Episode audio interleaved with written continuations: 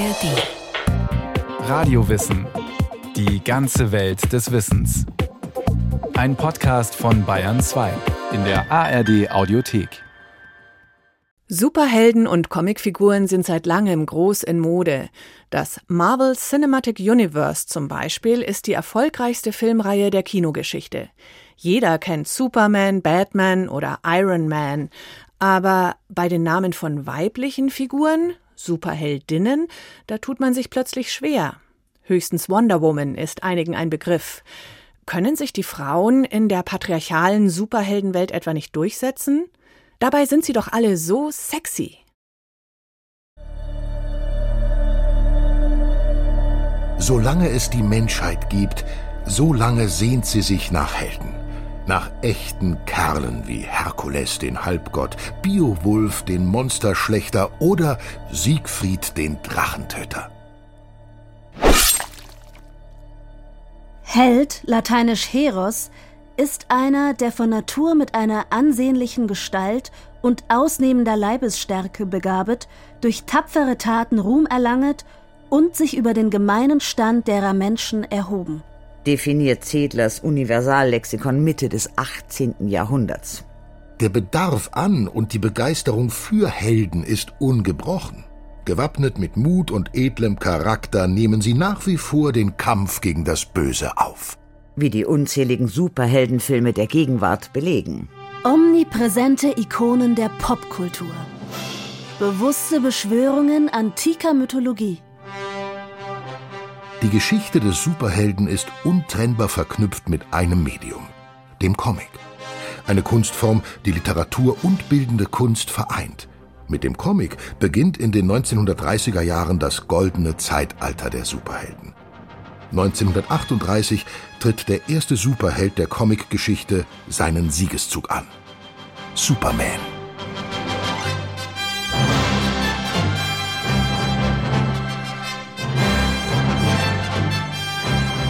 Seitdem gibt es immer mehr von den Typen.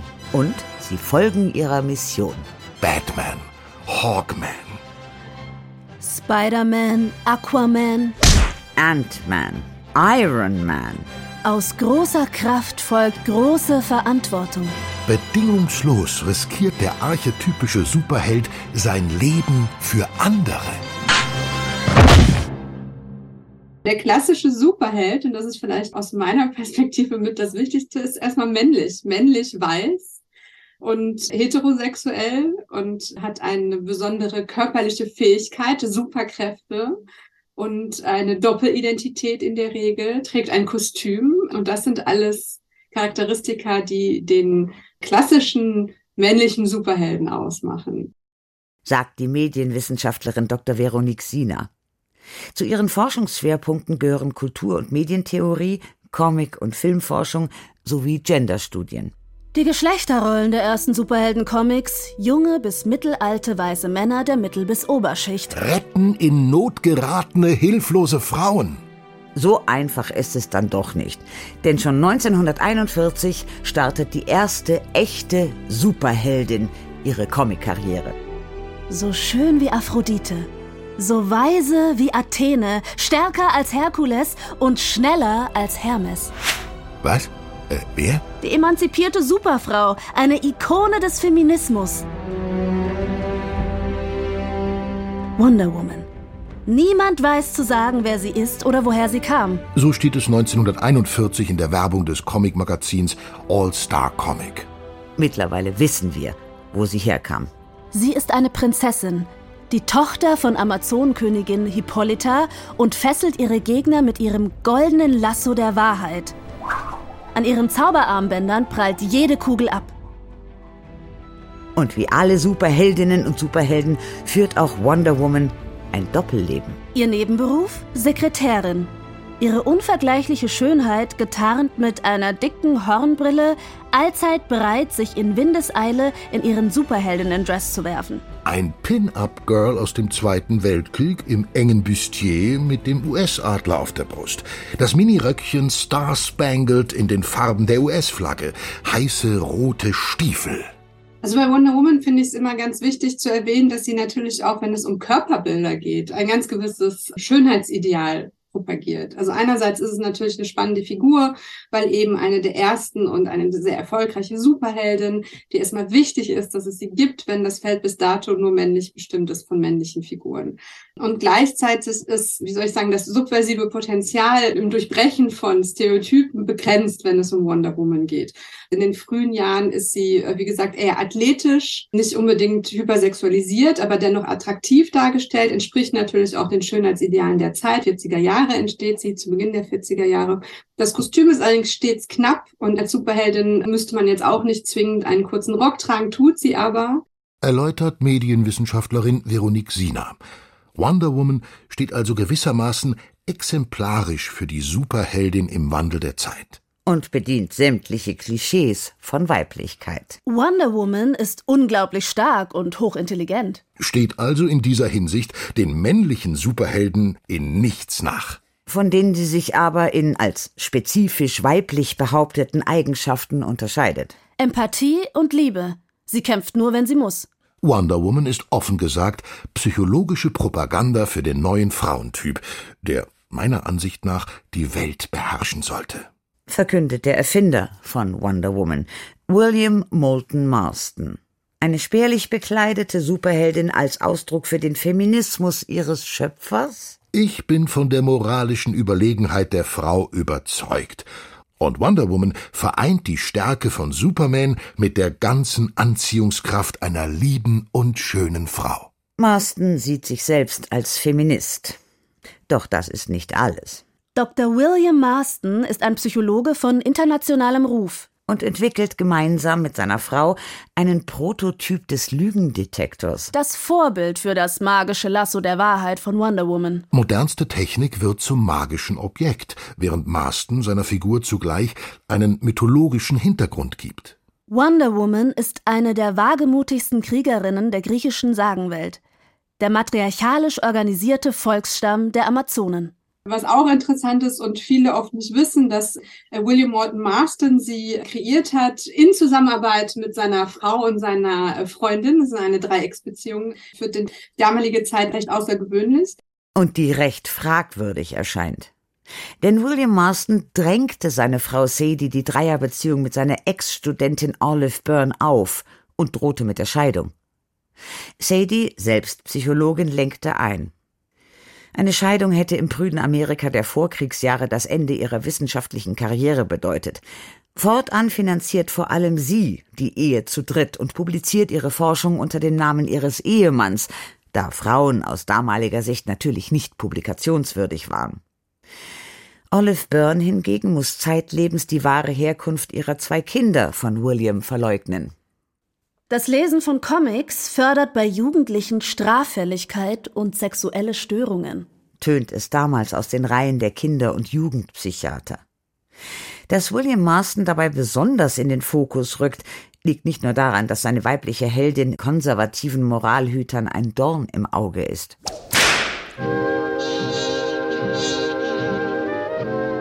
Marston ist ein ausgesprochener Bondage-Fan und Verfasser erotischer Geschichten, in denen Männer wie Frauen gefesselt und ausgepeitscht werden oder sich in demütigenden Körperstellungen wiederfinden. Die Amazone, die mit ihrem goldenen Lasso der Wahrheit ihre Gegner fesselt, findet sich selbst oft gefesselt wieder, immer wieder, Heftchen für Heftchen. Auch wenn das aus heutiger Sicht meist eher infantil als erotisch wirkt, fällt das auch Marstons Verleger auf. Mensch, Marston, reduzieren Sie die Szenen, in denen Wonder Woman in Ketten zu sehen ist, um 50 bis 75 Prozent. Es ist nicht zuletzt diese Komponente seiner Wonder Woman Comics, die dazu geführt haben, dass man William Marston zum Vordenker der Gender Mainstreaming Debatte verklärt hat, ebenso wie er einigen als eine Leitfigur für eine polyamore Lebensführung gilt. Man mag Marstons Privatleben und seinen Charakter bewerten, wie man will. Was er mit Wonder Woman geschaffen hat, ist die beliebteste Superheldin aller Zeiten. In Wonder Woman spiegeln sich massenwirksam Ideen und Forderungen, die dann in den feministischen Programmen der 1960er und 70er Jahre aufgegriffen werden. Zuvor erlebt Wonder Womans Karriere als Ikone des Feminismus jedoch einen herben Rückschlag. In den 1950er Jahren teilt sie das Schicksal der amerikanischen Frauen, die während des Krieges gegen Nazi-Deutschland erwerbstätig geworden waren. Ihre Arbeitskraft wird jetzt nur nicht mehr nicht gebraucht, sondern man sieht sie als Gefahr für die Stabilität der Nation, da sie die gesellschaftliche Stellung des Mannes gefährde. So sinngemäß die US-amerikanische Historikerin und Essayistin Jill Lepore in ihrem Buch Die geheime Geschichte von Wonder Woman. Ein gehöriger Dämpfer für Wonder Woman im Speziellen, die Superheldin im Allgemeinen und die Emanzipation insgesamt und etwas, das bis heute in der Dramaturgie für die Charakterisierung einer Superheldin in Comic und Film Relevanz hat. Man muss sie dafür bestrafen, dass sie ihre weiblich, ihre stereotype Rolle in der Gesellschaft nicht einnimmt. Und diese Grenzüberschreitung kann nicht geduldet werden. Und das ist dann ein klassisches Narrativ, dass der Status quo wiederhergestellt werden muss. Das heißt, es gibt solche Figuren wie auch Black Widow zum Beispiel, die besonders interessant und mächtig sein können, phasenweise, solange sie am Ende wissen, wo ihr Platz ist oder sie wieder auf ihren Platz mhm. verwiesen werden. Das ist das eine. Und das andere ist die Attraktivität. Also sie können mächtig sein, aber solange sie noch sexy sind, werden sie auf jeden Fall auch das Zielpublikum, was weiterhin ein vornehmlich männliches Publikum ist, abholen. Gerade weil Wonder Woman in den 1950er Jahren so scharf attackiert wird, steigt sie zum Symbol der feministischen Revolte auf. Im Kielwasser der antikommunistischen Hexenjagd der McCarthy-Ära sieht man in den Comics unamerikanische und jugendgefährdende Umtriebe. Der überzeugte Junggeselle Batman, zweifellos schwul. Die emanzipierte Wonder Woman, unverkennbar lesbisch und männerfeindlich. Empörten sich die konservativen Politiker und folgten damit den Thesen des Psychiaters und Autors Frederick Wortham, der mit seinem Buch Seduction of the Innocent Verführung der Unschuldigen Front gegen die Comics machte. Vor allem der Verlag DC Comics wird von der Kampagne hart getroffen. Wegen des Verkaufseinbruchs werden viele kleinere Comicreihen eingestellt. Die großen drei aber erscheinen weiter. Superman, Batman und Wonder Woman. Das sogenannte goldene Zeitalter, die Frühzeit des Superheldencomics, ist vorbei.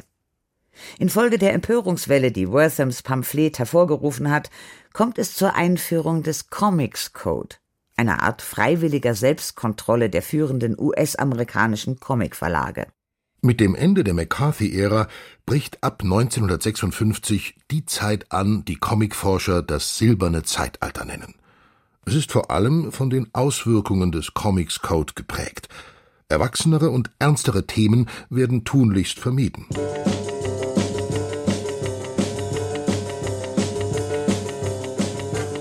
Wenig innovativ setzt DC Comics in puncto Superheldin auf weibliche Pendants zu etablierten männlichen Superhelden wie Batwoman und Supergirl.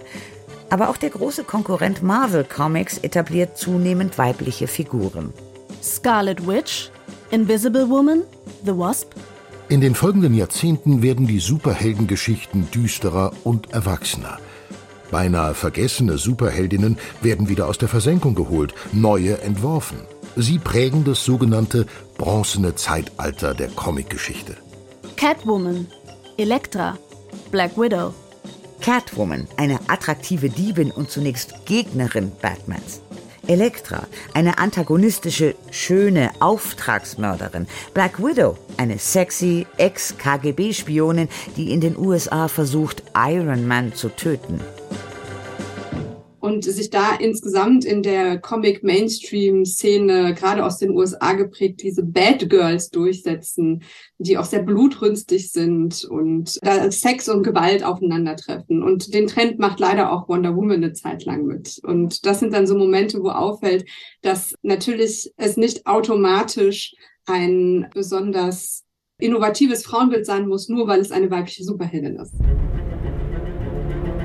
In der Geschichte des Comics dämmert ab Mitte der 1980er Jahre das dunkle Zeitalter herauf, die moderne.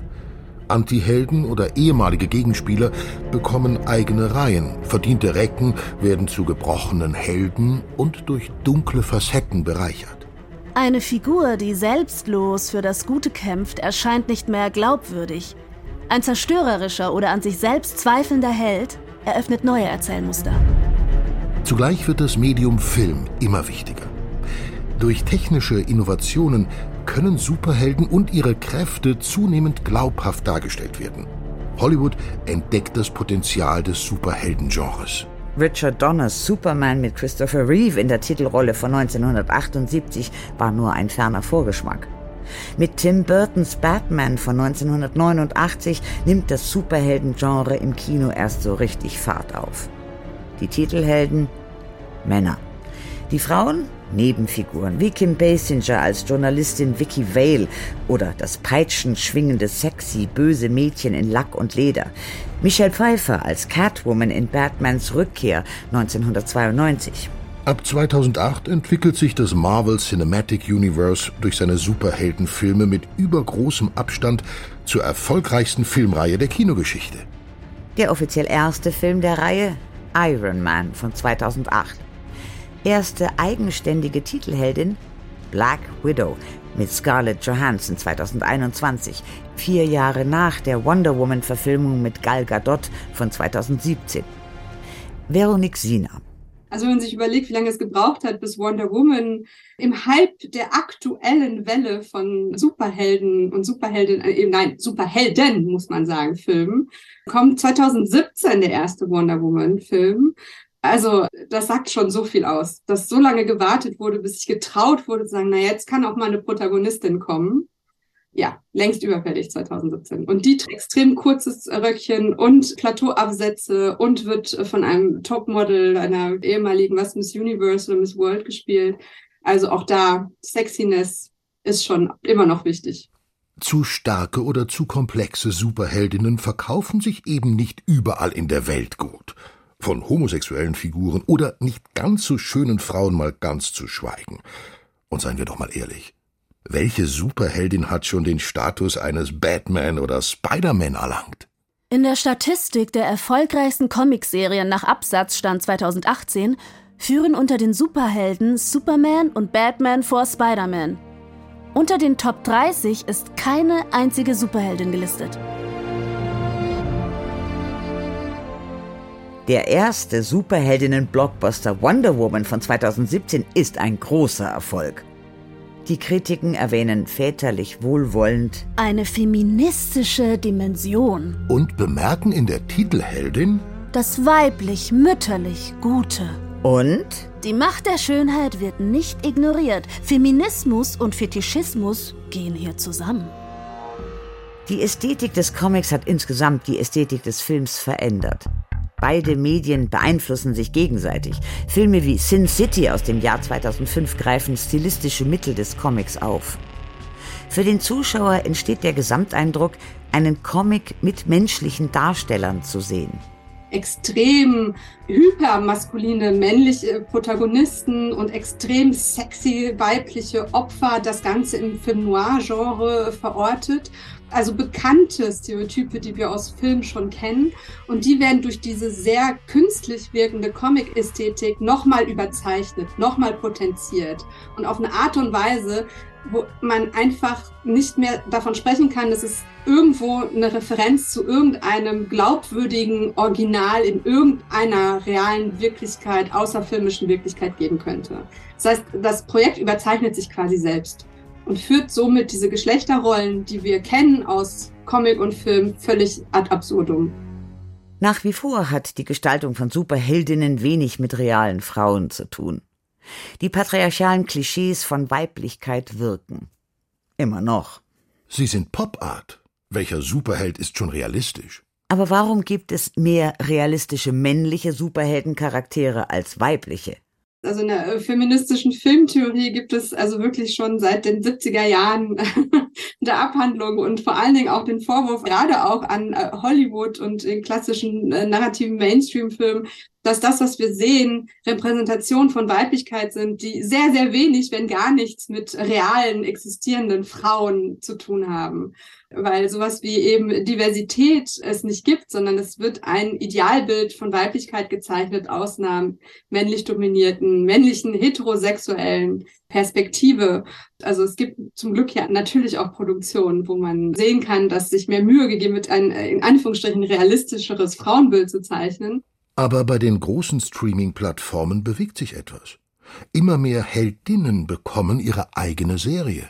Eine komplexere und realistischere Frauenfigur ist zum Beispiel Marvels Jessica Jones. eine Ex-Superheldin, die sich als Privatdetektivin durchschlägt. Themen der Serie Der Umgang mit Vergewaltigung, posttraumatische Belastungsstörung sowie eine ungeschönte Darstellung weiblicher Sexualität. Und im Kino hat Letitia Wright die Nachfolge des 2020 verstorbenen Schauspielers Chadwick Boseman angetreten. Sie ist Black Panther.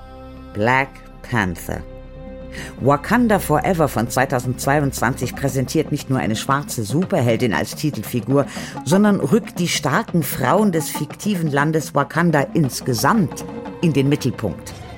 Die Geschichte bekommt so eine neue, eine feministische Richtung. Die Idee dazu hatte Regisseur Ryan Coogler schon lange vor Chadwick Bosemans Tod, als er beim Schnitt Szenen mit den Weggefährtinnen des Black Panther betrachtete.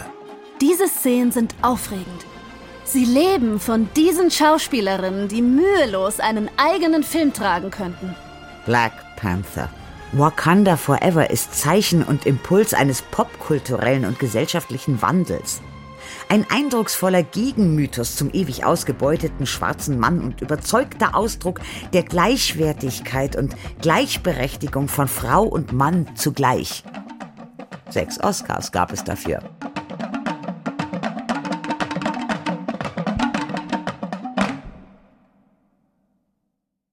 Frank Halbach über die Geschichte der Superheldinnen, die immer noch sexy sein müssen und über ihre testosterongeschwängerten männlichen Pendants. Ein frühes Beispiel für letzteres Beowulf, ein ganz früher Superheld, entstanden um 730 nach Christus. Wem der Sinn mehr nach einer realen Heldin der Emanzipation steht, der kann sich Emma Goldman anschließen. Oder doch lieber hinauf in die Berge, Dort kann man die Geierwalli finden, für viele ein Sinnbild weiblicher Emanzipation. Alles Folgen von Radio Wissen in der ARD Audiothek und überall, wo es Podcasts gibt.